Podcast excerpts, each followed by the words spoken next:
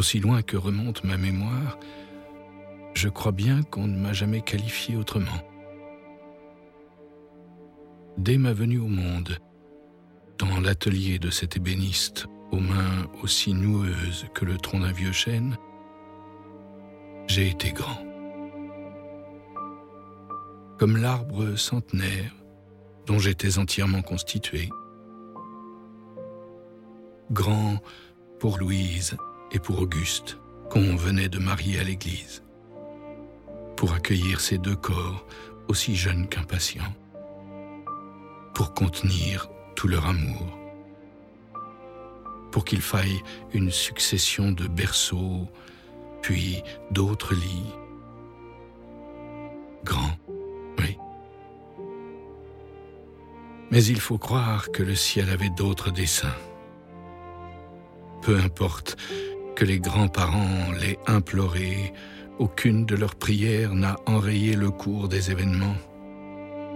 Aucun Notre Père n'a stoppé le train qui emmenait Auguste au loin, comme des millions d'autres hommes arrachés à leur vie de chaque côté du Rhin. Malgré toutes les suppliques, de l'arrière jusqu'au front, pendant quatre ans, le ciel est resté sourd.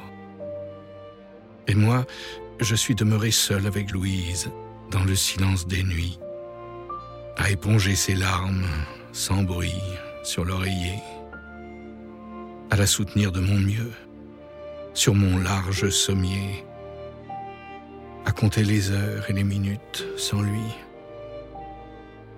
à me demander avec elle ce qu'il faisait au même moment, s'il avait lui aussi du mal à trouver le sommeil, si au matin ses yeux étaient aussi rouges dans le miroir, s'il respirait encore. Pendant quatre ans, les mêmes questions ressassées. Chaque soir, cela devenait plus difficile. J'avais beau l'accueillir avec une infinie douceur, je savais toute l'horreur et l'angoisse que je lui inspirais. Car, sans même ouvrir les yeux, il lui suffisait d'étendre le bras pour ne rencontrer que le vide, pour ne sentir sous sa peau, nuit après nuit, que la froideur du drap. Grand, oui. J'ai toujours été grand, mais j'ignorais encore à quel point. Il a fallu le regard vacillant de Louise à la lecture d'un faire-part.